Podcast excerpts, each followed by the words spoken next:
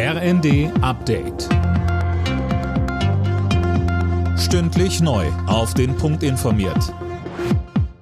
Ich bin Dirk Jostes. Guten Morgen.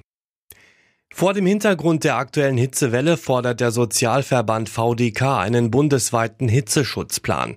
Es brauche ein Krisenkonzept, gerade auch für Menschen in Pflegeheimen und Krankenhäusern, so VDK-Präsidentin Bentele im Redaktionsnetzwerk Deutschland. Der Petersberger Klimadialog in Berlin geht auf die Zielgerade. Vor dem Abschluss des Treffens zeigen sich Umweltschutzorganisationen enttäuscht.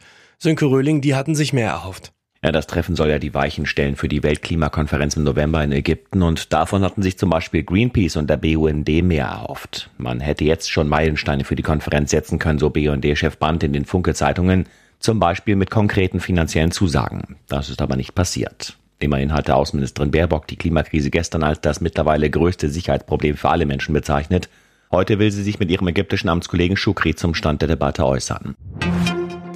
Angesichts der steigenden Lebenshaltungskosten stellt Familienministerin Paus weitere Entlastungen in Aussicht. Wie sie dem Portal T-Online sagte, wäre ein Plus beim Kindergeld neben einer Erhöhung der Hartz-IV-Regelsätze ein Weg, Familien zielgenau zu unterstützen. Eine Mehrheit der Menschen hierzulande ist offenbar für eine mögliche Laufzeitverlängerung der deutschen Atomkraftwerke. Imme Kasten. Laut einer INSA-Umfrage für die Bild-Zeitung sprechen sich 64 Prozent dafür aus, dass sich die Bundesregierung dafür einsetzt, die letzten drei AKWs länger laufen zu lassen als bisher geplant. Dagegen ist etwa ein Viertel der Befragten.